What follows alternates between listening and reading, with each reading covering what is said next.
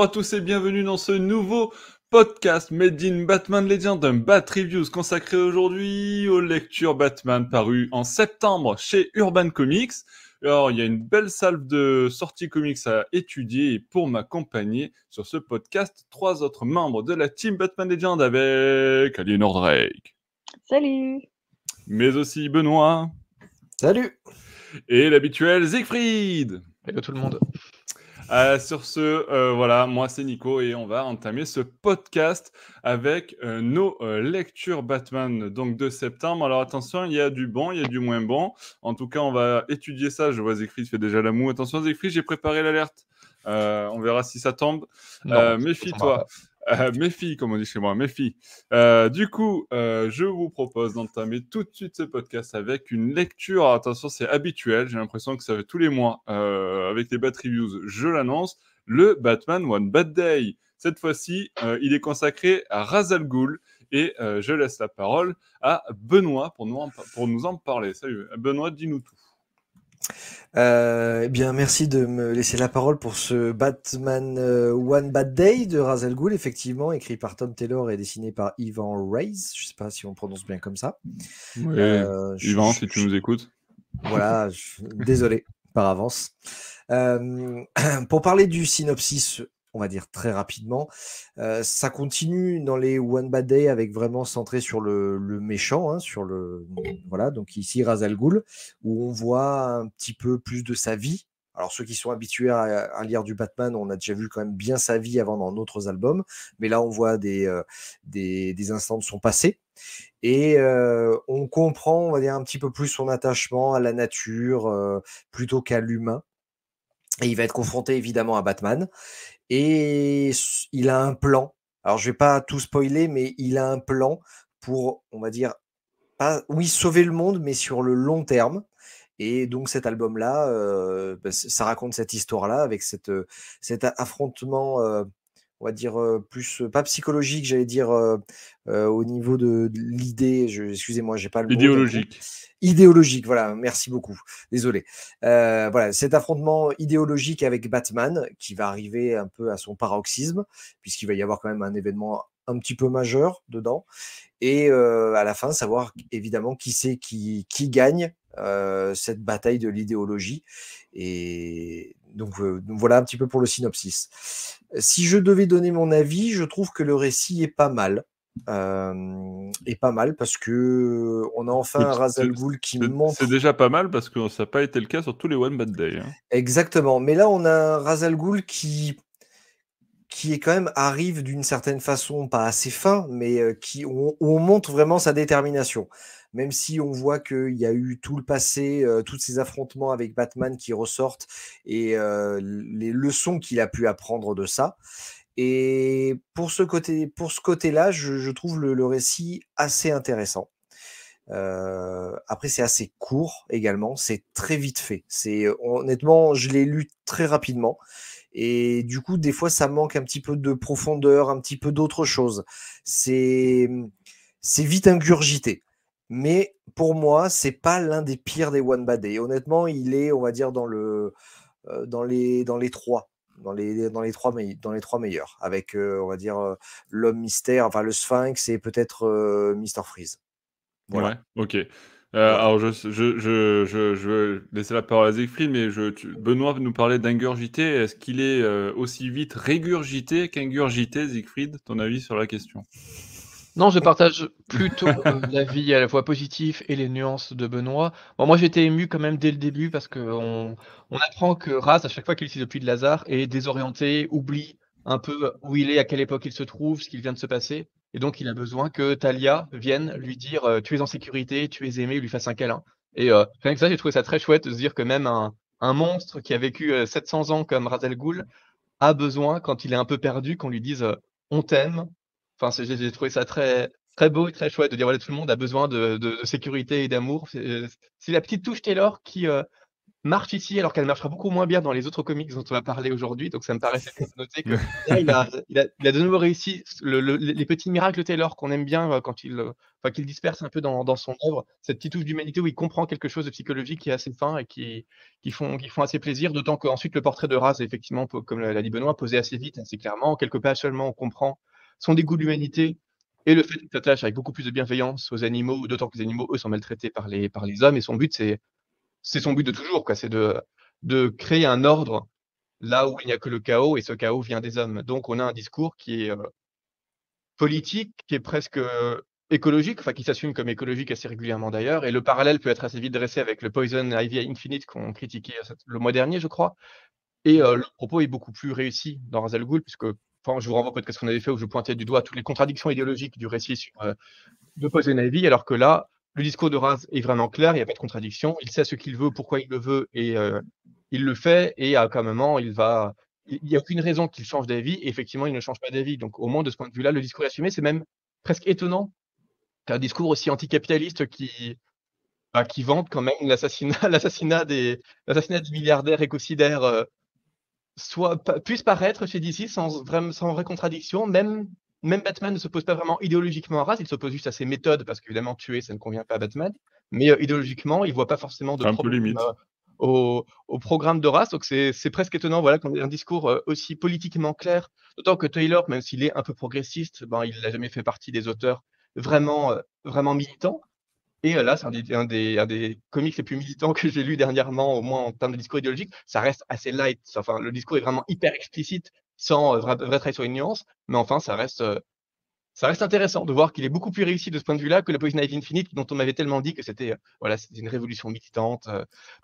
Donc ça, ça, ça fait plutôt plaisir. Bon, il y a quelques petits, y a quelques le, le petit pic pour Poison Ivy Infinite, hop, gratuit. Voilà, il fait indispensable. Non, ce qu'il y, a de bien dans ce, dans ce récit, c'est qu'on voit aussi la, le, le, fait que Batman a une, une, une ligne de pensée et que quoi qu'il se passe, quoi qu'il se passe, il ne fera jamais de compromis.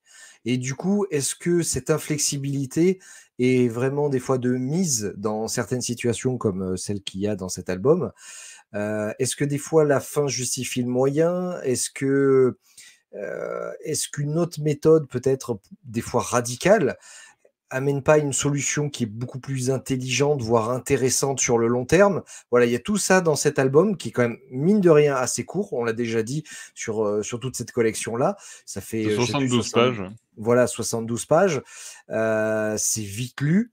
C'est oui, ingurgité, ce que je disais, c'est quand même, on le, on le lit très très vite, très très vite, mais il y a quand même pas mal de, discours, et je suis d'accord avec toi, Siegfried, il y a pas mal de, choses en, arrière, en arrière-plan qui, sont intéressants. Et pour moi, c'est presque, j'ai bien presque, l'une des meilleures histoires avec Razel Ghoul parce que il va jusqu'au bout de son, de son truc sans que. Enfin voilà, il va jusqu'au bout de, son truc sans être forcément euh, stoppé ou arrêté ou parce qu'à un moment donné, il change d'avis pour X ou Y raison. Il y a quand même. Euh, un jusqu'au boutisme de la part du personnage qui est intéressant et c'est justement ces deux, ces deux personnages qui sont euh, bornés l'un et l'autre qui se confrontent et, euh, et, le l'achèvement est, est, inattendu d'une certaine façon. Même s'il y a, il y a un, peu une facilité dans le fait que Razal Ghul ne soit, soit plus un anti-héros qu'un qu'un super oui. comique, parce qu'il poursuit un but noble avec euh, des moyens qui sont, qui sont douteux, mais euh, Razal Ghul habituellement est quand même quelqu'un qui veut aussi toujours davantage de puissance et qui va pas hésiter à favoriser, euh, le, favoriser le, trafic de drogue, par exemple, la prostitution, enfin tout ce qui peut lui rapporter plus de pouvoir et plus d'argent, alors que là, dans ce comique, tout ce qu'on voit, c'est sa volonté de sauver, de, de sauver le monde. Donc c'est une petite facilité qui permet une écriture un peu plus simple et un peu, un peu moins nuancée du comique. Mais effectivement, il y a tous ces dilemmes-là qui sont intéressants. Il y a même un moment une, une, euh, situation, une, situation qui est, qui est clairement plagiée de Watchmen, où euh, Batman a le choix, enfin exactement comme Rorschach à la fin de Watchmen, de dévoiler le poteau rose ou de laisser le plan de race suivre, suivre son cours. Et moi, ça a toujours été une de mes grandes questions, c'est que ferait Batman à la place de Rorschach à la fin de Watchmen? Parce que je ne sais pas si vous vous souvenez de la fin de Watchmen, Rorschach choix entre euh, dire, dire au monde la vérité sur le plan d'Ozymandias au risque que tout ce qu'a fait Ozymandias euh, pour, pour euh, bah, sauver, le, sauver le monde, sauver la paix entre les deux blocs, ben, euh, tombe à néant parce que les gens verront l'entourloupe, ou le dissimuler. Donc accepter le plan d'Ozymandias, qui pourtant est le plan d'un super, le plan super vilain, mais pour préserver la paix. Et euh, Rorschach, sa, sa, politique à lui, c'était euh, no compromise. Je, je, ne fais jamais de, je ne fais jamais de compromis. Je vais dire la vérité parce que c'est comme ça. Je, fais quelqu'un, je suis quelqu'un qui ne fait pas de compromis. Et Batman est toujours un peu tangent parce que même si c'est quelqu'un qui ne fait pas de compromis, ben, on sait que des fois, il peut quand même, il a quand même une intelligence et une lucidité qui font qu'il, même s'il ne fait pas de compromis, il ne fait pas non plus de mauvais choix. Et donc, évidemment, c'est la question que de qu'est-ce que Batman aurait fait à la place de Rorschach dépend un peu des versions des personnages, mais c'est toujours intéressant de voir bah, cette question posée assez explicitement et c'est assez fin, comme de la part de Taylor, je trouve, d'utiliser enfin cette question de Watchmen par rapport à Batman. Donc, il y a des choses qui voilà, sont assez fines. Le seul problème, la pointe du doigt Benoît, c'est que c'est un récit qui est court et qui est trop court. Il y a plein de choses dont on se dit que c'est dommage qu'elle soit expédiée parce que du coup, il n'y a pas de vrai développement psychologique, il n'y a pas de vrai développement dramatique. Tout est, tout est, un, peu, tout est un peu rapide. On ne voit qu'un seul assassinat parce qu'on n'a pas le temps d'en voir d'autres, par exemple. Et du coup, Razal fait quelques erreurs qui sont un peu stupides de la part de Razal euh, le discours anticapitaliste est du coup un petit peu trop, euh, un petit peu trop direct, sans vraie nuance. Les combats sont un peu rapides, les péripéties sont un peu rapides. Et une fois, ça ne, tient, ça ne tient pas les promesses du One Bad Day parce qu'il n'y a pas de One Bad Day dans ce, dans ce comic. Alors que quand on pense One Bad Day à Razal on se dit bon, peut-être qu'on aurait pu plonger dans le passé de Razal pour voir à quel moment il a vraiment basculé dans, euh, dans le mal, à quel moment lui est devenu la tête du démon. Ou alors on aurait pu faire quelque chose de hors continuité, un peu comme euh, le Riddler qui était pour le coup hors continuité. Ou bah, Batman pour accepter de devenir la nouvelle tête du démon, par exemple, euh, ou des, des, des Enfin, on aurait pu envisager des choses avec un One Bad Day lié à Razal Ghul. Et non, encore une fois, ce principe de One Bad Day est complètement, complètement jeté aux oubliettes, ce qui est un petit peu dommage. Ce qui empêche ce récit d'être exceptionnel. Et en fait, on se dit que ça pourrait juste être un arc de la continuité. Ça aurait très bien pu occuper trois fascicules de continuité Batman sans absolument sans rien changer au statu quo et c'est presque dommage de le survendre comme un back label à 15 euros pour 70 pages, pour un truc qu'on lit très vite, qui est magnifique. Hein, le travail d'Ivan Rice, c'est, qui est déjà un grand dessinateur et atteint certainement un de ses sommets. En plus, je crois qu'il est colorisé par Brad Anderson, qui paraît est un des plus grands coloristes existants. Donc, c'est, assez impressionnant. C'est écrit de façon très juste, mais vraiment dans ce format extrêmement comprimé. Et je me dis que Taylor aurait, aurait, aurait pu faire des choix pour, que, pour mieux profiter de ce format, pour mieux raconter son histoire, mais il est clair qu'il aurait probablement mieux exploité cette même histoire qui est juste, qui est bien écrite, qui est idéologiquement claire, dans un format plus long. Et c'est un peu dommage qu'on lui ait pas. Je pense que lui-même a pu être frustré qu'on ne lui dise pas, ben, fais un volume du Black Label sur cette histoire, plutôt que juste un One Bad Day, et du coup, euh, prend 70 pages au lieu d'en prendre 150, alors qu'avec 150, il aurait vraiment pu étoffer des choses qui demandent à être étoffées et qui là peuvent paraître un peu lacunaires, un peu superficielles, un peu rapides. Bah, ça fait que c'est un, récit, comme le dit Benoît, qui dit fait partie des indispensables sur Razal Ghul, parce que Razal Ghul, c'est un personnage sur lequel il reste quand même beaucoup de choses à raconter, qui reste euh, vraiment un antagoniste super intéressant, qui là est vraiment bien raconté, mais ça reste un comique qui est dispensable si Razal Ghul ne vous intéresse pas plus que ça, parce qu'à cause de tous ces problèmes de légèreté, de, concision et de, superficialité qui, euh, dont, qu'on ressent vraiment comme des lacunes. Parce que je pense, enfin Benoît avait l'air de dire ça aussi, on se dit quand même régulièrement pendant la lecture, tiens, ça c'est bien, mais Qu'est-ce que ça aurait été mieux avec quelques pages de plus pour euh, prolonger ce combat, pour euh, aller un peu plus dans cette, un peu plus dans cette réflexion, pour développer un peu plus ce personnage Et vraiment, c'est dommage.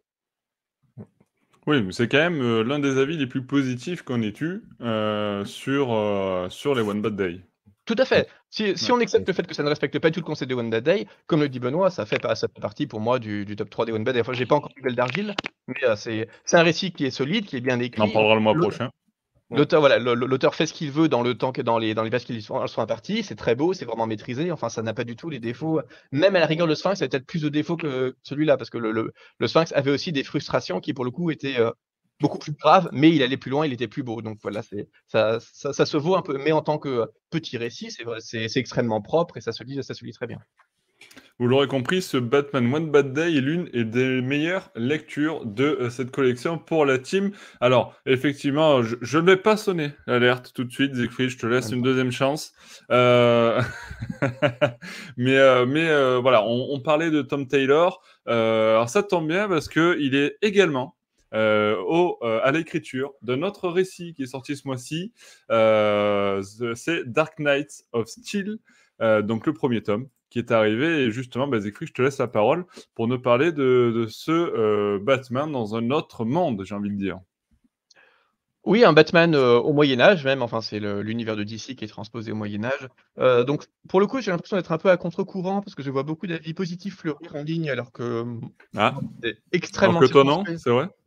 Et pour moi, c'est même une des œuvres les plus faibles de Taylor parce que j'ai vraiment retrouvé aucun de ces miracles d'écriture de Taylor dont je parlais récemment. Au contraire, je trouve que l'univers qui est créé est extrêmement faible, extrêmement facile, extrêmement superficiel, que les personnages n'ont aucun développement. Enfin, vraiment, je, Surtout, enfin, bon, pour revenir au concept, c'est donc euh, le Diciverse au Moyen-Âge. les parents de Superman sont arrivés, fuient tous les deux Krypton, ils sont arrivés tous les deux en vie au Moyen-Âge, et grâce à leur pouvoir, deviennent, les, deviennent des rois, mais suite à une prophétie, le roi d'un royaume voisin se sent menacé, fait assassiner le père, donc fait assassiner, euh, fait assassiner Jorel.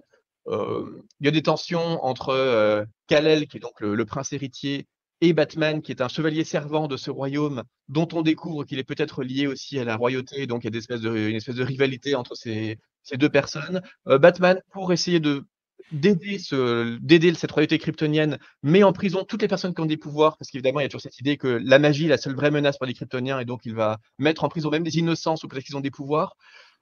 Bon, pourquoi pas en termes d'univers Ça, j'ai vu que c'était comparé à Game of Thrones, mais sérieusement, c'est vraiment dans le genre sous sous Game of Thrones, c'est terrible. C'est, euh, on vous dit, tiens, il y a un royaume là, c'est des gentils, il y a un royaume là, c'est des gentils, euh, ils font tous les deux des bêtises et ils se tuent. Du coup, il y a des trahisons. Enfin, c'est vraiment du, du, Game of Thrones de, comptoir, quoi, à quel point c'est épouvantable. Il n'y a, a, aucune tension politique. Les royaumes sont limités à un château. Je te trouve dur. Je te trouve dur. Non, mais un royaume, c'est trois quatre personnages importants dans un château. Ça, c'est le royaume. Des citoyens, ça n'existe pas. Il y a, on n'a aucune idée de frontières, de taille des pays, de d'armée, de population. Enfin, vraiment, c'est juste trois, quatre personnes dans un château, trois, quatre personnes dans un château, et puis de temps en temps, il y a un super-héros qui va dans l'autre royaume pour, pour tabasser des trucs et qui revient. Et puis, euh, bon, bah, il y a aussi un autre royaume qui est un peu plus loin, qui va peut-être intervenir ou pas intervenir, on ne sait pas trop. Euh, euh, il n'y a aucune notion de géopolitique dans un truc qui est supposé être comparé à Game of Thrones, c'est quand même assez, euh, assez pathétique. Il n'y a aucun world building. Vraiment, c'est juste, c'est du Moyen-Âge, mais il y a des pouvoirs. Et bah, comme il y a des pouvoirs, en fait, on oublie que c'est complètement c'est du Moyen-Âge. En fait, à part que ça se passe dans des châteaux avec des gens qui ont des couronnes sur la tête, bah, il y, a, y, a 50 personnages qui ont des super pouvoirs dans tous les sens. Il y a un déluge de super pouvoirs. Bah, du coup, le substrat est supposément médiéval, on le ressent absolument pas. Et encore une fois, à aucun moment j'ai reconnu les personnages. Peut-être qu'on reconnaît euh, à la rigueur euh, Alfred ou euh, Harley, mais parce que c'est des personnages qui sont vraiment complètement secondaires. Par contre, Batman ne ressemble jamais à du Batman. Kal-El ne ressemble jamais à, du Superman, même, même ses parents. Bon, du coup, on, sans raconter ça, trop différentes continuités pour qu'on les reconnaisse, mais bon, à la rigueur, soit. Mais le roi du royaume voisin, c'est Black Lightning, qui ressemble à Black Lightning. Enfin, vraiment, c'est aucun des personnages ce qui est étonnant, hein, parce qu'à chaque fois, Tom Taylor est quand même connu pour transposer les univers d'ici dans d'autres univers, et à chaque fois, bien que ça se passe avec des vampires, bien que ça se passe avec, enfin, pardon, avec des zombies, bien que ça se passe dans le monde d'injustice, à chaque fois, malgré la transposition, on reconnaît complètement chacun des personnages, pourtant dans des situations totalement différentes de celles de continuité. Ça, c'est vraiment une des forces de Taylor de parvenir à écrire ces personnages avec respect et les développer de façon intéressante.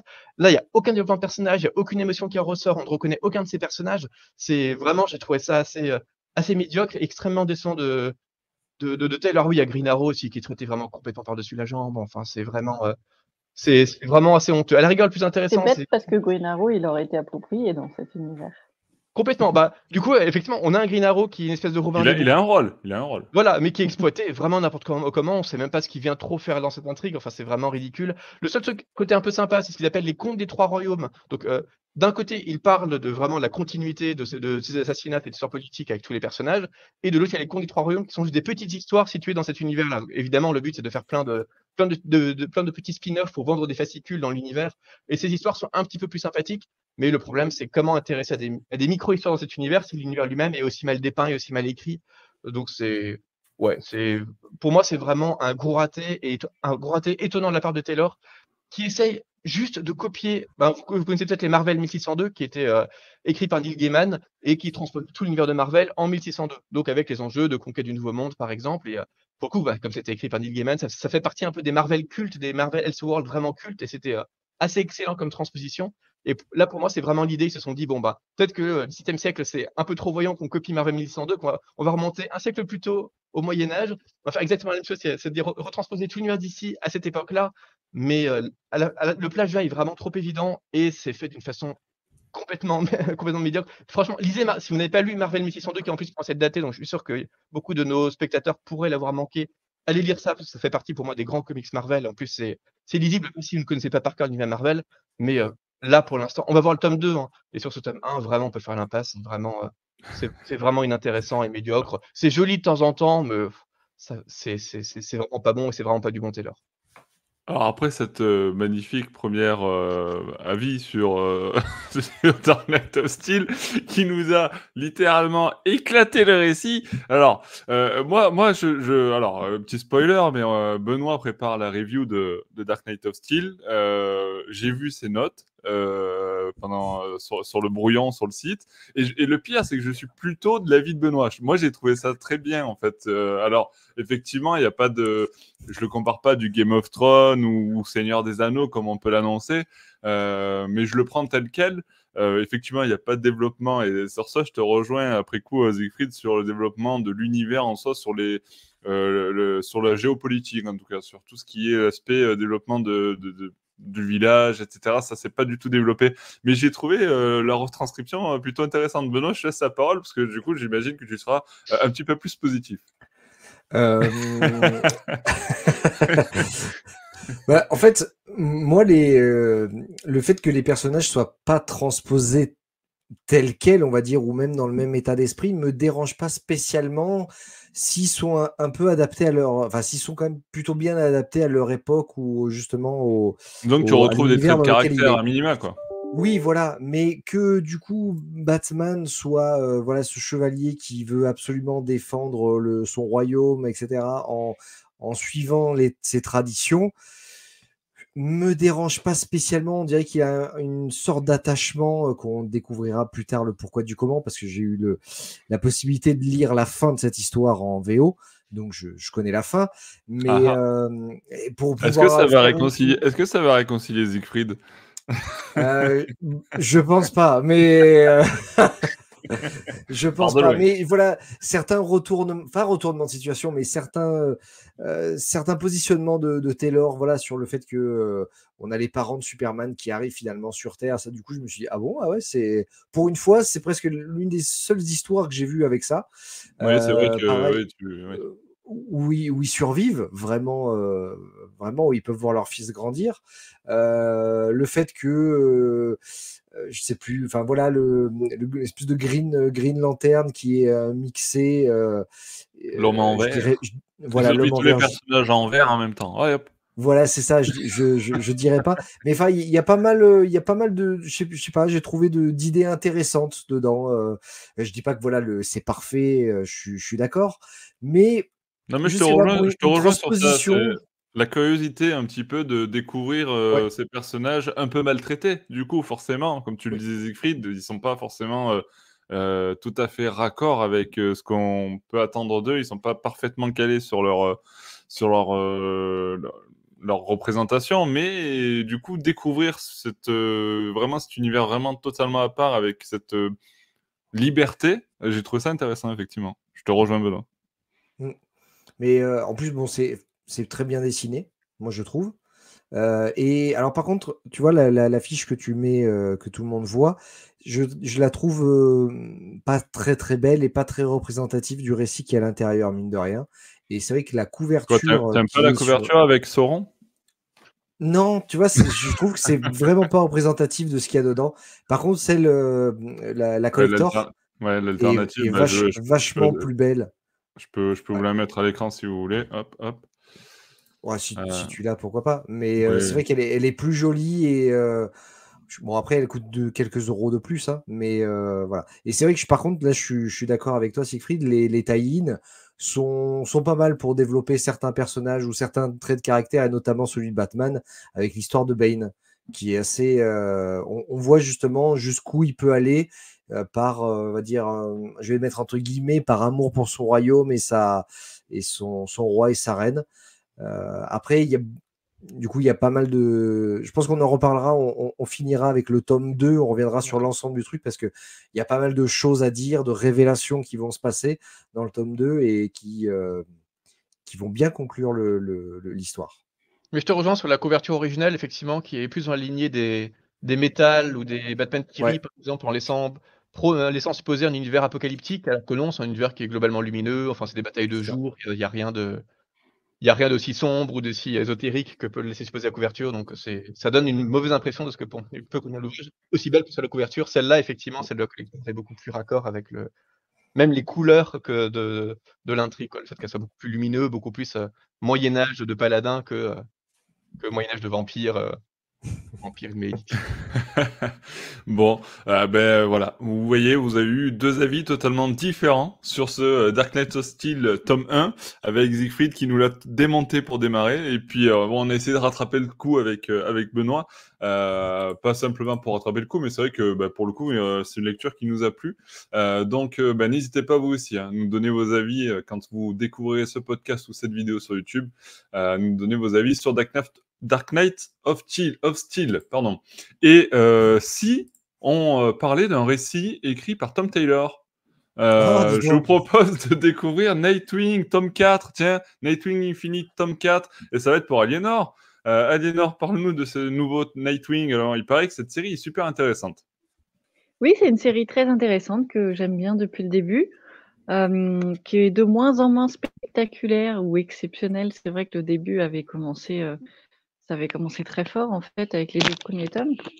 Ouais. Ça s'était un peu euh, apaisé entre guillemets avec euh, avec le troisième tome, et on revient un peu plus à la normale avec ce, ce quatrième tome qui s'appelle Le Grand Saut euh, et qui est constitué de trois, je dirais trois phases de récit euh, principaux qui se rapprochent un peu plus des publications qu'on a habituellement pour, pour certains comics, c'est- c'est-à-dire que en fait il y a trois il y a trois récits différents. Ça commence par un un petit truc euh, assez bizarre, euh, voilà, qui m'a un peu déconcerté parce que ça change de, du, du reste de la série. C'est euh, une sorte de petit chapitre qui fait intervenir, euh, vous savez, l'équivalent du Batmite, mais Mhm. en version Nightwing. Donc le D'accord. Nightmite. Le Nightmite. Ouais. Donc vous, Celui-là, je ne connaissais pas. non, non, personne ne le connaissait, ni même Est-ce euh, que c'est un Nightwing. inventeur de Tom Taylor ou, ou pas Du coup, ça, une, vraie question, euh, une vraie Euh, oui, c'est. Tom Taylor. Tous les chapitres, euh, tous Non, les non, récits non, non, mais je veux dire, le, Ah, le, le Nightmite, est-ce que c'est une invention du coup de Taylor sur ce récit-là ou est-ce qu'il existait déjà? Je Quelqu'un crois a qu'il n'existait pas. Ok, Je crois qu'il a été créé pour, pour ce, ce, vol- ce volume. Ouais. Parce qu'en tout cas, Nightwing le découvre. Il reste perplexe, tout aussi perplexe que moi d'ailleurs, à l'idée de ce personnage qui rentre dans sa vie. Ça fait une petite aventure assez sympa qui reste dans la continuité de la série. C'est ça qui est intéressant, c'est que tous les numéros restent dans la continuité, dans le contexte de la série, même si ça fait, euh, ça sort à part en fait. Donc, euh, donc c'est intéressant. C'est un petit truc léger, assez incohérent parfois. En quelques pages, bon, il réussit quand même à rendre un récit euh, parfois, parfois bancal euh, mais qui est sympathique comme tout, qui est marrant. Et voilà, et qui met en scène la romance un peu entre, euh, entre Nightwing et, et Batgirl, qui met bien en scène le chien, qui rentre maintenant dans la vie, qui est bien rentré maintenant dans la vie du héros. Voilà, assez sympa. Voilà, un petit, un petit récit pour démarrer. Ensuite, nous avons un droit à un interlude, un ou une interlude, je me rappelle plus si c'est féminin ou masculin. Je dirais un, mais. Une interlude, non? Ouais. Question digne Ben du jeu des 1000 d'accord euros. Voilà. Peut-être qu'on peut dire les deux. hein. Non, Pas de sexisme, s'il vous plaît. Un interlude. Là, c'est masculin, un interlude. Ah ouais, ouais, voilà, un interlude. Un petit interlude qui est très intéressant. euh, pas du tout illustré par Bruno Rodondo, mais illustré par plusieurs illustrateurs euh, qui mettent en scène l'homme sans cœur. Voilà. Alors moi qui reprochais au récit depuis le début de teaser l'homme sans cœur sans jamais le voir vraiment apparaître, si ce n'est euh, donc à la fin, à la toute fin d'une tome 3. Euh, mais sinon, euh, voilà, à chaque fois, c'était assez frustrant. Là, enfin, on a un récit en fait sur la naissance de l'homme sans, enfin, la vie, pourquoi il est l'homme sans cœur, euh, etc. Alors, ce que j'ai adoré, c'est qu'en fait, c'est un peu comme le Joker, c'est-à-dire qu'il n'a pas raison d'être l'homme sans cœur, il est sans cœur et vraiment sans cœur. C'est-à-dire que c'est- vraiment un vrai méchant qui n'a aucune, euh, aucune empathie pour l'être humain. Euh, voilà, sauf pour lui-même. Et, et j'aime bien. C'est intéressant de voir enfin des, des, des méchants qui sont vraiment méchants. voilà. Des fois, j'en ai marre de trouver des excuses aux méchants, en fait. Les méchants gentils, ça suffit. C'est ça, ouais, ça suffit. là. Euh, donc c'est très intéressant, je trouve que le dessin est pas mal réussi, ça fait intervenir aussi euh, différents, euh, différentes choses, euh, comme par exemple, euh, ça se termine en plus sur une note assez positive, alors que le récit est, pour le coup euh, assez gore, assez, assez sombre, parce que c'est quand même une histoire c'est horrible. Et, ça se termine par une note positive avec le chien. toujours cette intervention du chien. Désolée, hein, mais j'adore les chiens. Donc dès qu'il y a une intervention du chien de Nightwing, ben, j'aime bien et, c'est assez mignon. Voilà, à chaque fois, ça rajoute une petite note de, gaieté, de positivité, donc digne des récits de Nightwing en fait.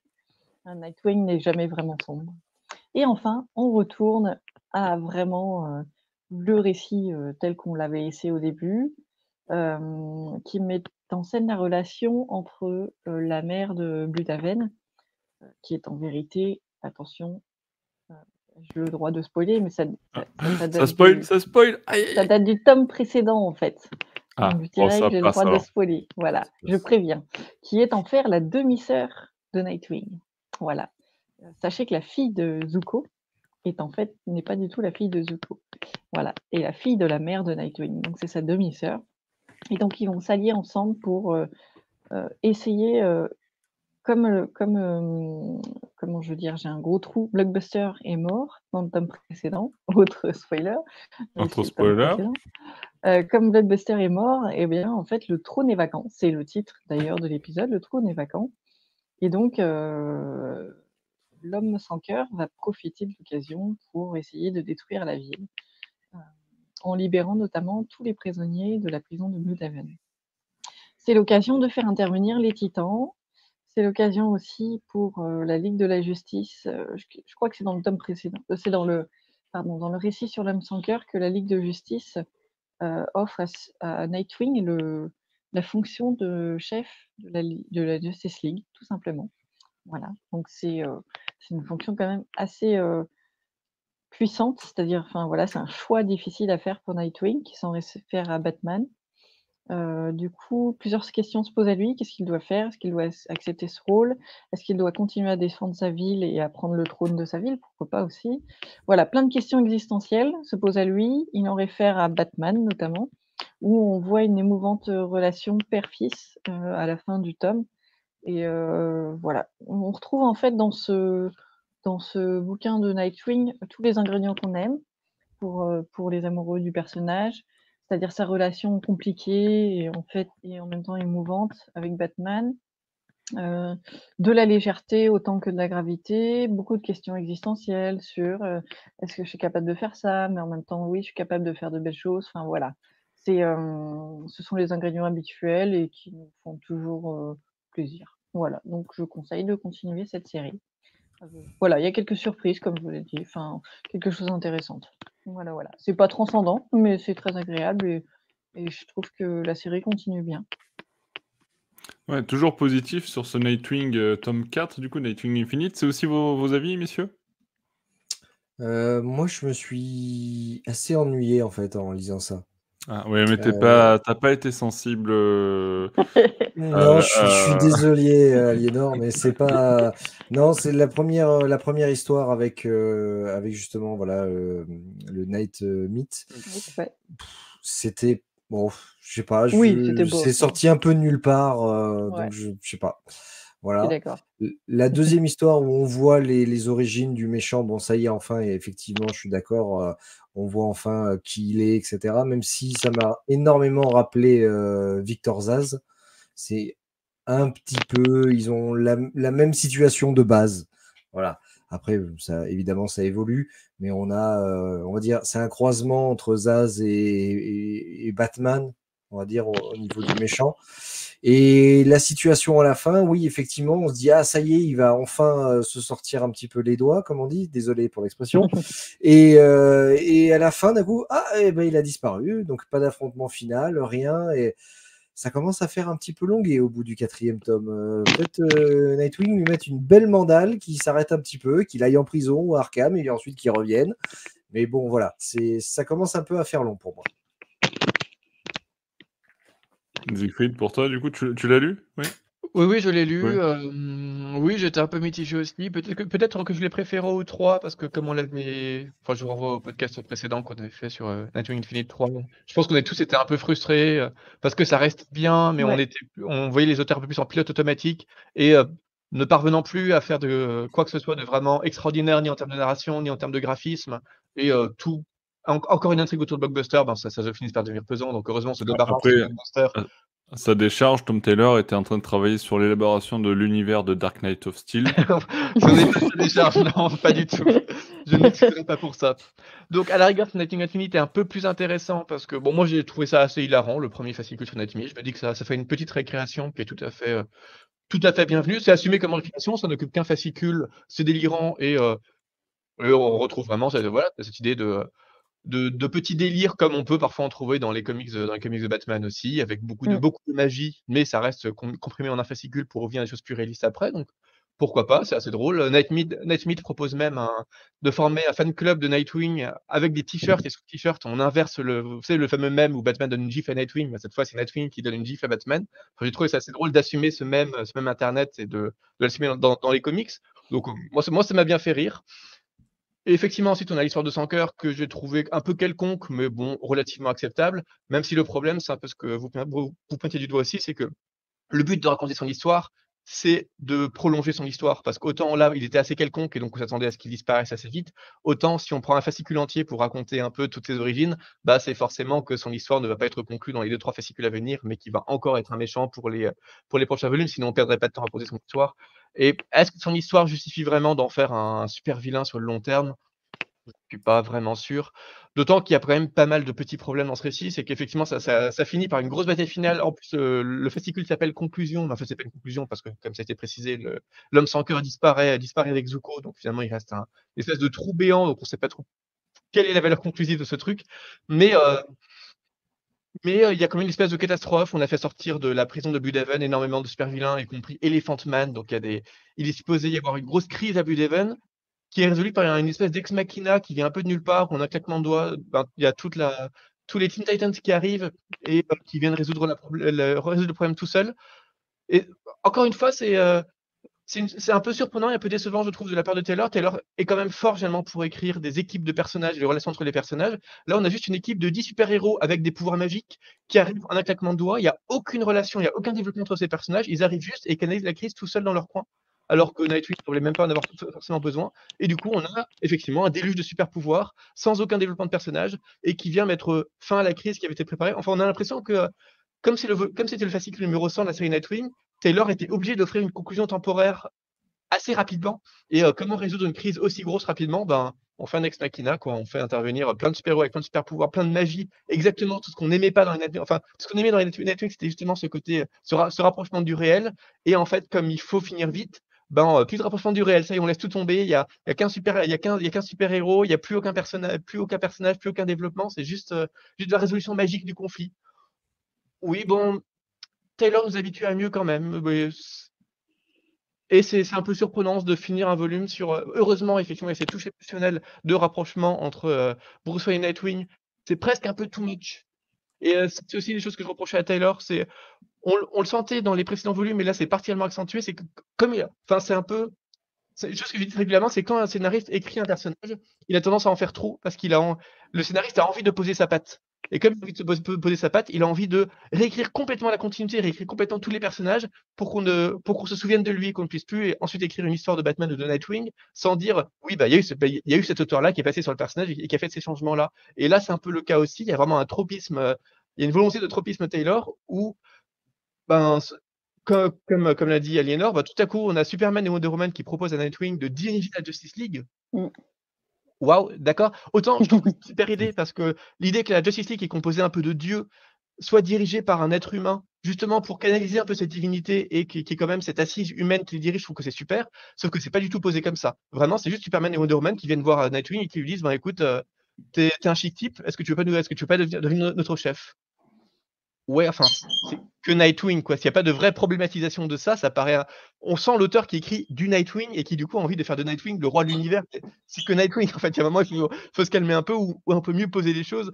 Et même chose, il y a cette réconciliation avec Batman, bah, Batman, en fait, on l'a pratiquement pas vu pendant tout le volume. Et tout à coup, il apparaît pour, euh, pendant deux planches, juste une déclaration d'amour à Nightwing. Est-ce que c'est pas un peu too much? Est-ce qu'il n'aurait pas fallu que ça soit un peu plus mérité dans ce volume-là, qu'on sente un peu cette tension qui se libère? Plutôt que juste cette espèce de déluge d'émotions positives finales qui n'est pas assez mérité pour que vraiment on puisse l'apprécier à sa juste valeur. Voilà, ça, m'a paru un peu faible de la part de Taylor, qui justement nous habitue à beaucoup mieux en termes d'écriture d'émotions humaines. Il y, a, il y a un peu des abus, autant j'apprécie les scènes, autant je trouve qu'elles auraient pu être beaucoup mieux amenées. Et de la part de Taylor, surtout, je sais qu'il pu beaucoup mieux les amener. Donc ça, ça, ça m'a laissé cette impression mitigée, alors même que les, les, les idées sont bonnes et je pense aurait pu en faire une, un volume vraiment fort. Autant le fait que ça soit à ce point survolé, à la fois avec les ex machina et ce déluge de bonnes émotions qui ne sont pas méritées, font que le, un volume qui aurait pu être vraiment fort est finalement en demi-teinte et euh, pratiquement, à la, bah, pratiquement la hauteur du, tome 3. Donc quand même plutôt sur, la, plutôt sur une pente basse d'un Nightwing. Donc je rappelle que les deux premiers volumes avaient, vraiment été des miracles qui avaient un peu euh, éberlué toute la, toute la team Batman et là, vous sentez, je pense, qu'on est on, est, on, commence tous à être un petit peu blasés et à sentir qu'il il faudrait qu'on nous réveille. Et euh, là, c'est pas le volume qui va nous réveiller. Alors il y a toutes les idées pour nous réveiller, mais il n'y a pas l'exécution qu'il faut. Et Taylor aurait peut-être besoin de se recentrer, d'abandonner Darkness of Steel et toutes les bouses de ce genre qui sont là-dessus et, et, clore ça en beauté, parce que là, ça sent quand même un peu le pilote automatique et euh, un univers qui le délaisse un peu pour des facilités. C'est un peu dommage. Je suis d'accord avec toi pour la résolution du conflit. Euh, J'avais oublié cet aspect-là que je m'étais fait en lisant. Euh, parce que effectivement moi aussi ça m'avait perturbé. Qu'un si gros truc, en fait, créé par, euh, par l'homme sans cœur soit résolu, euh, aussi facilement, aussi directement, surtout avec, l'homme éléphant là, je me suis dit: «Mais en fait, c'est complètement con quoi». Enfin complètement, c'est trop bête la façon dont ça se résolue, c'est trop facile quoi. Donc ouais, là là-dessus je suis d'accord, j'avais oublié ce ce passage-là. Ce qui est bien, c'est que tu pars du bas, c'est euh, ouais, c'était bien, après je, suis mitigé, après c'est carrément très mitigé. ça n'est pas lié des avait... Moi, je... Moi j'avais retenu que le positif, parce que bon, c'est vrai que c'est des récits que j'aime bien et tout, mais euh, enfin, j'ai pas retenu que le positif, mais, euh, ah. mais voilà, et c'est vrai qu'il y, y, a quand même pas mal d'aspects négatifs. Après, je serais pas aussi radical que toi sur les, sur par exemple, le, rapport entre Batman et, et Nightwing et tout ça. Enfin, que ça, s'intègre bien. Moi. Bon, vous l'aurez compris, c'est pas forcément le meilleur tome de Nightwing Infinite, mais c'est plutôt sympa maintenant. Tom Taylor, il va falloir te réveiller. Euh, c'est le message euh, que te passe Siegfried. Euh, messieurs, dames, je vous propose d'enchaîner tout de suite avec une nouvelle lecture. Cette fois-ci, si vous aimez les gros volumes, pour 39 euros, il y a 688 pages euh, qui ont été publiés sous le titre de Multiversity présente Terre 38. Euh, et du coup, je crois que c'est la parole à Siegfried pour euh, nous parler un petit peu de, ça.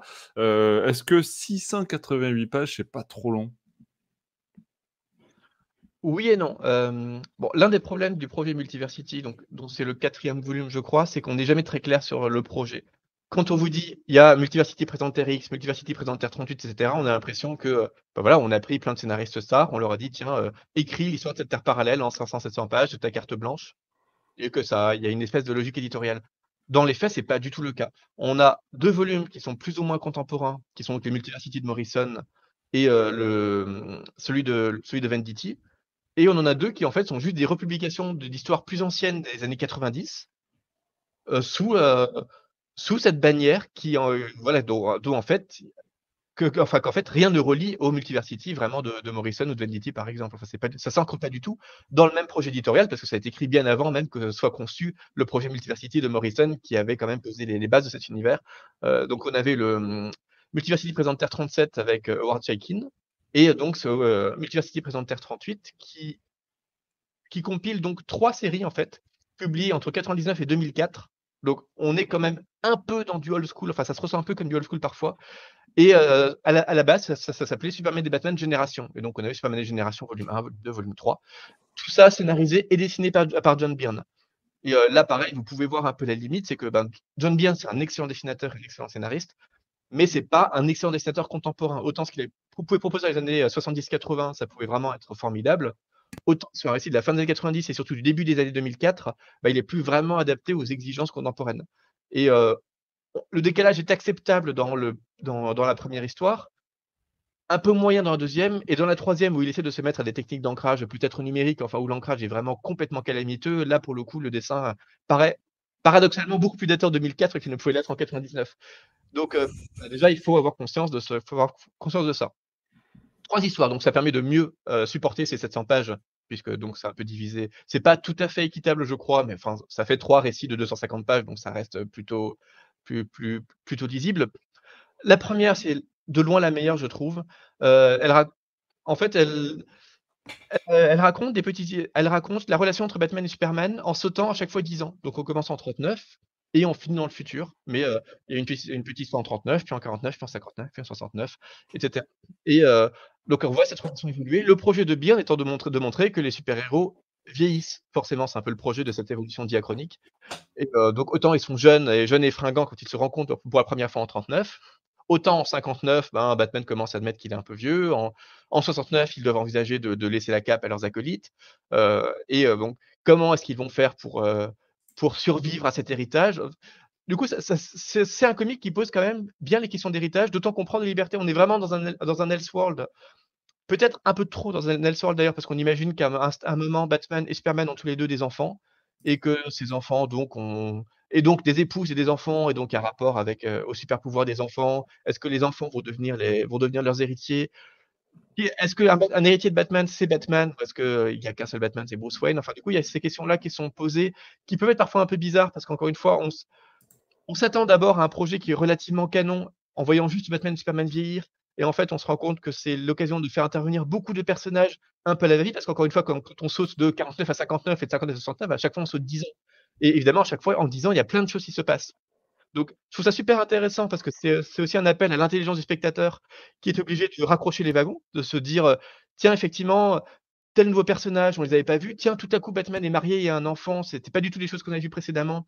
Donc, je trouve ça toujours intéressant de faire appel à euh, voilà, cet esprit critique et cette intelligence du, lecteur-spectateur pour, euh, pour les wagons. Mais ça crée aussi des brisures émotionnelles. Parce que comment s'intéresser à des personnages qu'on voit à chaque fois pendant 15 pages et tout à coup, en se disant, même quand il arrive les, pires tragédies, parce que sur toute cette histoire, euh, en fait, Lex Luthor va essayer de les pourrir et les pourrir. par les pourrir, j'entends qu'il va assassiner des personnes de la famille de, de, Batman et de Superman de façon parfois assez, assez gore, de façon assez traumatique. Donc ça pourrait être l'occasion de vraies émotions fortes, sauf que comme on saute à chaque fois 10 ans et qu'à chaque fois ce sont des récits, euh, des récits assez courts, liés par ce fil rouge, mais ce fil rouge à chaque fois sur des, avec des ellipses de 10 ans, bah ça casse aussi cette, euh, cette émotion. Donc le projet narratif est assez passionnant et il y a une vraie volonté de discours sur l'héritage qui est intéressante et pour moi ça, peut faire partie des euh, grands comics des années 80. enfin, comme vous savez peut-être, dans les années 80, il y a ce qu'on appelle le, comics révisionniste, avec cette entrée dans l'âge sombre ou ce qu'on appelle l'âge moderne du comics, avec la remise en cause de l'héroïsme des super-héros, notamment avec The Dark Returns et Watchmen, où on peut plus écrire un super-héros comme super-héroïque, et cet assombrissement vraiment de la manière dont on écrit les super-héros. Et la fin des années 90, il y a au contraire les, auteurs qui essayent de réveiller un peu d'idéalisme super-héroïque, qui estiment que ça y est, on a assez bavé sur euh, tous les super-héros sont sombres et sont violents, et peut-être temps de réinstaurer un peu de lumière dans les super-héros, et euh, à la fois Morrison, à la fois Wade, à la fois Jones, enfin tous sont un peu d'accord pour euh, refaire des grands récits, et donc c'est l'époque où il y a Kingdom Come par exemple, l'époque où il y a le Golden Age de Robinson, et c'est l'époque donc où il y a ce, cette première histoire génération de John Byrne, et on est vraiment dans cette, dans, cette idée de réflexion sur l'héritage et de réflexion, malgré tout ce qui peut y avoir d'obscur, de traumatique dans l'histoire des super-héros, quand même en faire des histoires qui soient vectrices d'espoir et qui soient enthousiasmantes pour le lecteur. Et ça, c'est, ça fait partie de ces récits vraiment très chouettes et vraiment très importants. Malgré tout, je reste assez circonspect sur l'ensemble, alors même que d'après ce que je dis, vous pourrez vous dire, bah voilà, c'est, ça, ça devrait suffire en faire un, indispensable, parce que les autres récits sont beaucoup moins importants. Le deuxième, déjà, ne fait que remplir des interstices dans donc, ces sauts de 10 ans qu'on pouvait avoir en insistant davantage sur la PCSIG, la, JSA et la JLA qui étaient, qui étaient un peu plus absentes. Donc c'est un peu étrange parce qu'on fait un récit où on fait appel à votre intelligence pour accrocher les wagons, et ensuite on vous fait un récit où on se dit bon peut-être que vous n'étiez pas assez intelligent, donc on va un peu vous raconter ce qui s'est passé, comment comment ils rencontrent leurs épouses, comment ils ont leurs enfants. Oui, bah, en fait on avait déjà sauté toutes ces étapes, donc pourquoi les raconter alors qu'on les a déjà sautées il y a quelques années, c'est un petit peu un petit peu étonnant, il un peu lacunaire. Il y a, il y a, il y a, parfois de très jolies choses, mais ça, reste ça reste raconté un peu bizarrement. Il y a notamment toute une histoire assez bizarre où on montre que Martha et Thomas découvrent, grâce à un truc qui s'appelle le chronoscope, qu'ils vont se faire assassiner. Et en fait, ils acceptent de se faire assassiner parce que l'assassinat va permettre à, Bruce Wayne de, devenir, de devenir Batman.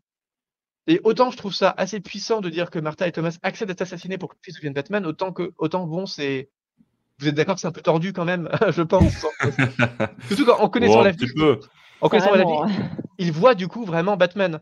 Donc ils, ils sont supposés voir aussi que bah, Batman, il est un peu névrosé par ce meurtre. Enfin, certes, c'est bien qu'il y ait un Batman, mais peut-être que se faire assassiner, c'est un peu, un peu lourd comme tribu. Et est-ce que c'est pas encore plus névrotique pour Batman d'apprendre que ses parents ont été assassinés volontairement? Enfin, c'est Heu, l'idée est bonne, mais l'exécution est vraiment épouvantable. Et heu, ensuite un concept qui est hyper tordu et vraiment un peu malsain. Et heu, bon comme je dis, la troisième série, elle est juste moche, peut-être à cause des séries de Sinclair ou peut-être juste parce que Byrne essaye d'être un peu plus moderne et c'est complètement dépassé en 2004, avec une intrigue qui cette fois se passe presque essentiellement dans le futur, avec les néo-dieux et du coup c'est beaucoup plus confus, beaucoup plus décousu, mais c'est aussi beaucoup plus cosmique et ambitieux. Bon moi dès que c'est trop cosmique avec beaucoup de combats, beaucoup de super pouvoirs, vous savez que j'accroche un petit peu moins. Et heu, je retrouve pas du tout le projet initial. Là, on a vraiment le prétexte de sauter d'époque en époque, heu, qui est juste là pour, heu, raconter une intrigue beaucoup plus vaste et du coup, c'est beaucoup plus une intrigue de super pouvoir avec une grosse intrigue étalée qu'une vraie histoire de personnages, et d'héritage. Donc le propos est beaucoup moins riche et beaucoup moins intéressant. Donc encore une fois, voilà, ça peut être intéressant d'autant que le prix est relativement acceptable pour 700 pages. Mais c'est surtout intéressant pour le premier récit qui fait partie des un peu des récits fondamentaux des années 90, mais qui est beaucoup moins connu que, heu, peuvent l'être L'Âge d'or et surtout Kingdom Come. Donc c'est une lecture qui est vraiment intéressante, même s'il manque cette charge émotionnelle que peuvent avoir au contraire Golden Age et et Kingdom Come. Mais ça, c'est un récit qui est vraiment intéressant avec Byrne qui enfin Byrne, voilà, qui est quand même un des scénaristes la fois de Marvel et DC et qui, heu, qui revient sur, sur l'héritage de Batman et de Superman et ce qu'il signifie à travers le temps. C'est quand même une une démarche qui est hyper intéressante. Autant la suite est, heu, ça heu, moins satisfaisante, voire carrément voire carrément gênante ou carrément moche. Donc voilà, c'est à vous de voir si vous ça vous suffit à sauter le pas. Je serais pas hyper enthousiaste pour, heu, pour ma part, donc c'est encore une fois, je recommande même la lecture du premier la première de ces 3 histoires. D'accord, oui, heu, bon, un tiers, c'est un tiers, c'est déjà pas mal sur sur, heu, 688 pages, mais heu, Benoît, je je tu l'as lu, celui-ci aussi? Oui, Ouais. oui, oui, je je l'ai lu, bah, il y a il y a un petit moment, et en fait, j'ai adoré. J'ai adoré parce que j'aime, qu'un auteur on enfin, on a on a vu ça assez c'est rare ce genre de récit où on voit vraiment une évolution d'un personnage sur des années, des décennies, voire des a enfin, on a enfin, voilà, cette histoire d'héritage et de continuité du personnage qui grandit, qui évolue, qui change, et c'est un truc, moi, qui me manque dans la continuité habituelle. Et là, j'ai enfin vu ça dans un album de ouais, voilà, de de presque six plus de 600 pages, mais ça ça me c'est pas que ça m'a réconcilié si ça m'a un peu réconcilié avec ces ces albums Multiversity là, que le 1er je j'avais, heu, c'était trop confus pour moi, c'était, heu, avec le Capitaine Carotte, j'ai eu du mal. Heu, c celui sur Terre X, c'était très bien, heu, le le 3e était, heu, pareil, heu, pas trop confus et celui-là, voilà, je sais que les dessins peuvent rebuter, parce que j'en ai déjà parlé, heu, ça avec des des amis. Le dessin peut rebuter et aussi le fait que, heu, on lit ce que les personnages pensent et ce qu'ils sont en train de faire. Ouais, Donc tu as ça, une narration un peu à l'ancienne, heu voilà, exactement. Donc ça, ça peut rebuter des gens. Mais moi, personnellement, qui qui bah, qui faisais des comics quand c'était comme ça, heu, il y a il y a encore, heu, plusieurs années, ça m'a vraiment pas dérangé et je franchement, j'ai vraiment adoré cette évolution des personnages. Bon voilà, on a un Batman et un Superman. Je voudrais pas spoiler parce que j'incite vraiment, vraiment les lecteurs à aller à aller lire ça. Ça, heu, ça change et ça donne un récit vraiment complet et vous avez une histoire qui se commence et qui se termine et heu et voilà et qui qui va vous donner des heures et des heures de lecture et franchement, j'ai adoré. OK, OK, OK, ben, heu, plutôt pas mal du coup ce ce Multiversity, hem, malgré le le côté un peu, heu, vieux, Rétro, ouais. voilà, un peu rétro, de la lecture. Mais en tout cas, voilà, vous savez que vous en aurez pour votre argent parce que quand même 688 pages, ça fait quand même pas mal de temps de lecture. Avant qu'on enchaîne sur la prochaine, prochaine lecture, je dois remercier Aliénor Drake qui doit nous, nous quitter, pour d'autres activités et du coup, bah, Aliénor, on se retrouve très bientôt, pour d'autres podcasts. Merci pour ta participation ce soir. Salut. Salut, Merci salut. Salut. Et heu, nous, on va pouvoir enchaîner avec les 2 heu, dernières, heu, lectures qui traînent. Alors, ça fait, longtemps qu'on n'avait pas, parlé de Tom Taylor. Alors je vous propose, on, évoque ce euh, troisième tome de Deceased, donc par Tom Taylor et euh, Trevor Ersine. Euh, du coup, je laisse la parole bah, à Benoît. Tiens, tu, avais la parole, je t'en prie. Parle-nous de ce troisième tome de Deceased. Qu'est-ce que ça donne? Je sais qu'on a été plutôt mitigé sur le tome 2 de mes souvenirs. Le tome 1 nous avait plutôt plu, le tome 2 pas du tout. Le tome 3, ça donne quoi? Euh, le tome 3, pour moi, il est euh, assez en dessous euh, pour conclure cette, cette histoire. donc, on repart où les, les, terriens sont sur une, une autre planète, puisque ils ont réussi à trouver un, un, vaccin, un sérum pour, pour arrêter cette équation d'antivie. C'était plutôt Pfizer ou Moderna, je crois. Moderna. Il en faut un troisième, mais je l'ai pas. Je me rappelle plus. euh, je sais plus. Euh, je sais plus. Il y avait l'Institut Pasteur, mais il est jamais sorti. Alors, je vois. Ouais, exactement. Donc euh, voilà, ils ont réussi à avoir cette équation d'antivie, donc ils vont ranimer, enfin, revenir à la vie les, les, personnages qui peuvent, hein, évidemment. Donc ils vont même aller. Oui, pour euh, certains, c'est compliqué. Oui, c'est ça. Et puis ils vont même aller chercher euh, Superman euh, qui s'est réfugié à l'intérieur du Soleil. Donc on a le retour de, Superman qui revient. Donc c'est euh, c'est sympa, c'est sympathique. Hein. Et on va être quand même confronté à toujours Darkseid, puisque c'est lui. Parce que là, il est littéralement habité par cette équation d'antivie. Et il est en train de ravager le cosmos avec l'ensemble des New Gods qui sont aussi infectés c'est un récit qui est en huit chapitres. ça se lit quand même mine de rien assez vite. Et parce que c'est 200 pages à peu près, je crois. Hein. Ouais, c'est pas. En fait, c'est pas hyper hyper intéressant parce qu'il n'y a rien d'original par rapport aux deux premiers volumes. Et surtout, alors c'est un avis très personnel, mais on se rend compte que finalement derrière cette équation d'antivie, il y a quelque chose, que ce n'est pas simplement une erreur qui est due au fait que Cyborg a été infecté, que bah, y a quelque chose qui se réveille. Non, non, il y a en fait une entité qui est derrière cette équation d'antivie, et je trouve que c'est d'une facilité scénaristique qui est déconcertante, et c'est c'est trop facile, voilà, parce que du coup, il fallait mettre un visage, un nom. T'as raison, ça faisait, un moment qu'on n'avait pas critiqué Tom Taylor, donc du coup. C'est ça. Mais là, je, je pense qu'il aurait mieux fait de s'arrêter au premier ou deuxième volume, voire au Unkillable, qui était, qui était sympa à lire. Mais là, là, c'est du, c'est à la fois du réchauffé et en même temps, les personnages n'arrêtent pas de se battre les uns entre les autres pour savoir qui c'est, qui, enfin, qui a raison certains groupes veulent simplement tuer tous les morts vivants parce qu'ils n'ont pas tellement le choix et parce qu'ils affrontent des dieux, littéralement. Quand Superman dit non, pas déconner, on va les suivre, on va les, on va les sauver. Donc voilà, on a toujours cette même rengaine du super-héros qui ne veut tuer personne, même des, des morts vivants et voilà, et c'est surtout, on a, on a un méchant qui est, qui est derrière cette équation d'anti-vie, et c'est trop simple, c'est trop facile. Et été déçu par, par cet album. Voilà, je, je pense qu'il faut, il faut rester au premier, ou voilà, au Unkillable, moi j'avais bien, bien apprécié. Le reste, c'est beaucoup plus dispensable. Ok. Ok, ok. Euh, plutôt dispensable, ce troisième tome de DC's. Alors, c'est vrai que, bon, euh, c'est peut-être un, on va dire, une histoire qui, euh, qui se traîne un petit peu trop en longueur. messieurs, du coup, je vous propose d'enchaîner avec la dernière lecture de ce mois de septembre. Euh, et là aussi, il y a pas mal de pages, puisque si on était pour 688 pages avec le Multiversity, nous sommes tout de même à 576 pages pour ce Hitman tome 1 ou volume 1. Euh, Garstenis, euh, du coup, qui est présent sur la couverture, dis-nous tous, Siegfried, est-ce que c'est intéressant? C'est très intéressant. Alors, déjà, il faut savoir que c'est un comics qui est sorti dans les années 90. Euh, donc, on est vraiment à l'époque et dans la continuité des, des comics euh, Lobo ou The Mask, par exemple. Donc, on est complètement dans du comics euh, hyper violent, régressif.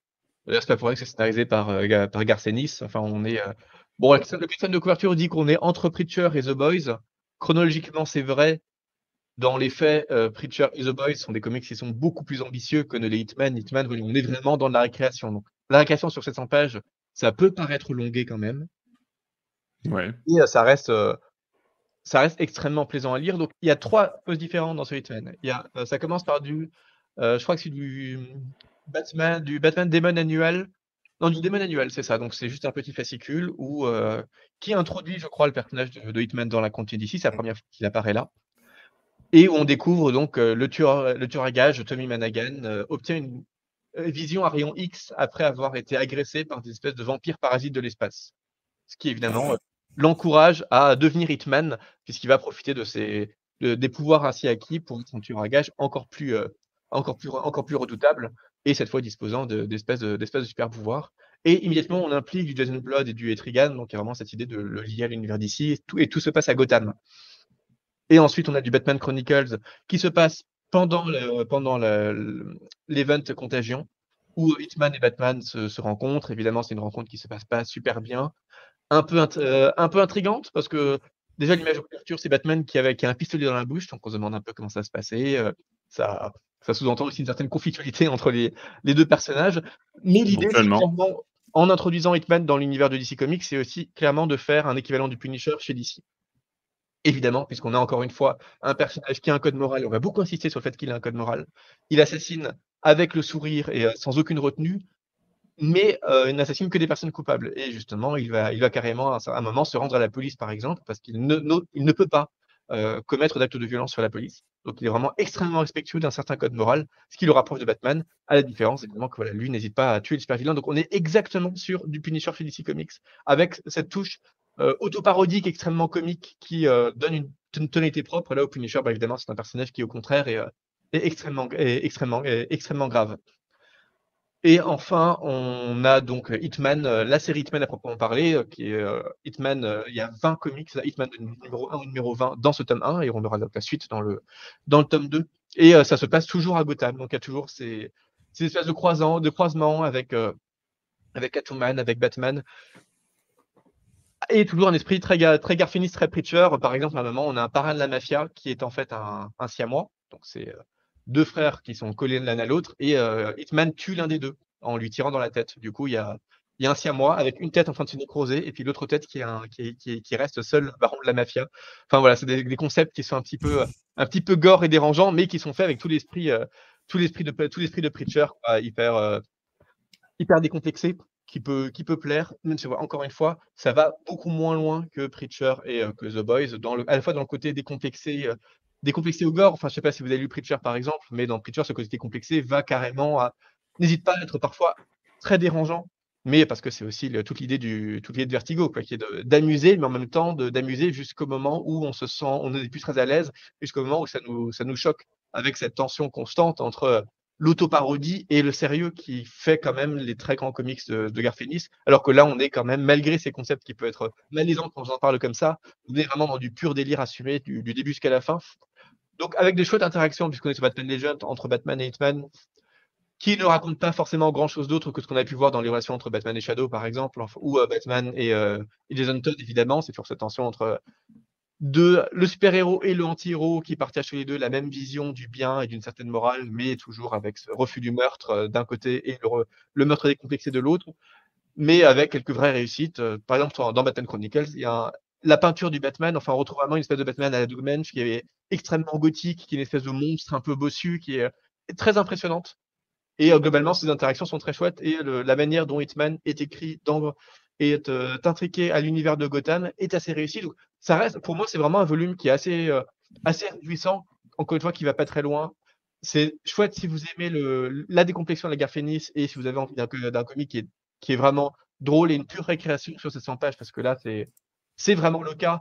J'ai même pas ressenti vraiment de longueur parce que Garfénis, ça reste vraiment un très grand scénariste qui arrive à chaque fois à, renouveler ses, péripéties de manière à ce qu'on ne le sente jamais pilote automatique et à chaque fois, c'est euh, chaque fois, c'est extrêmement plaisant à suivre et ça, donne vraiment la pêche sur 700 pages. Donc, c'est un comic que je recommanderais plutôt, même si, euh, encore une fois, ça n'a pas, du tout la profondeur d'autres, d'autres travaux de Garfénis. Et il faut avoir conscience aussi qu'il y a ce côté euh, à la fois régressif et un peu vieillot. Encore une fois, on est sur un comic des années 86, 90 et à la fois est vraiment typique des années 90 et euh, pas du tout une création récente. Et c'est quelque chose qui peut-être n'est pas assez rappelé sur la couverture ou sur la couverture, alors que voilà, il faut quand même s'attendre à une petite approche old school, même si le John McCree, c'est un dessinateur qui est assez super, il a quand même une approche qui rapproche, qui, qui rappelle vraiment l'approche euh, Image Comics. Quoi. Donc c'est moderne pour son époque et ça se lit encore très bien, mais on n'est clairement pas dans les standards contemporains non plus. Donc voilà, il faut avoir cette conscience de ce côté un peu old school, mais comme c'est sur du comics décomplexé, ben ça c'est pas forcément très dérangeant. D'accord, oui. C'est vrai qu'après la couverture, euh, c'est vrai qu'elle fait euh, quand même très euh, années 90, dans, ne serait-ce que dans les couleurs et dans le, dans le dessin. Et puis, et puis c'est quand même une collection urbaine culte, donc ça insinue aussi quand même une certaine, un certain âge du récit. Benoît, tu as intervenir, pardon, je t'ai coupé. Non, non, il n'y a pas de souci. Moi, j'ai lu simplement le, premier chapitre euh, voilà, euh, de, de, Hitman et j'ai trouvé ça assez drôle avec les espèces de, d'extraterrestres qui sont comme, comme des montagnes et qui, qui tuent des gens. Mais euh, la, façon dont il les tue, on dirait un viol. Et c'est vrai qu'au niveau, c'est vraiment au niveau de la position, etc., c'est, mmh. c'est, c'est vrai que c'est, c'est vraiment très Gartélis de faire ça, de, d'avoir cette, cette, position et cette cette façon de raconter, de, de, de, faire dessiner ces trucs-là où c'est toujours ambivalent, c'est toujours, euh, c'est toujours particulier. Donc je lirai, je lirai le reste euh, un petit peu plus tard, mais c'est vrai que voilà, c'est assez drôle dès le début. À noter que, ça, n'a absolument rien à voir avec les jeux vidéo Hitman. ah oui, non, non, non, Ça a l'air bête dit comme ça, mais euh, ça, aurait pu être un crossover avec le jeu vidéo par exemple. Ça aurait tout, tout été fait possible. Non, ça n'a absolument rien à voir. Ce Hitman-là est un personnage complètement à part, créé dans ces comics-là et un pur personnage de comics. Tout à fait, tu fais bien de, le préciser. Et puisque euh, nous sommes dans la précision, j'aimerais préciser que euh, ben, pour le coup, nous n'allons pas échapper à l'alerte euh, Siegfried. Euh, ce podcast, voilà. T'étais frustré, hein, t'avais besoin de la sortir, donc il fallait que ça sorte, finalement, qui est pas si fidèle que ça, t'avais besoin de la faire entendre. Ouais, fallait que ça sorte. Écoute, tu, tu, bah, tu m'as chauffé dès le premier avec le One Bad Day, et alors après, ça sort tout seul.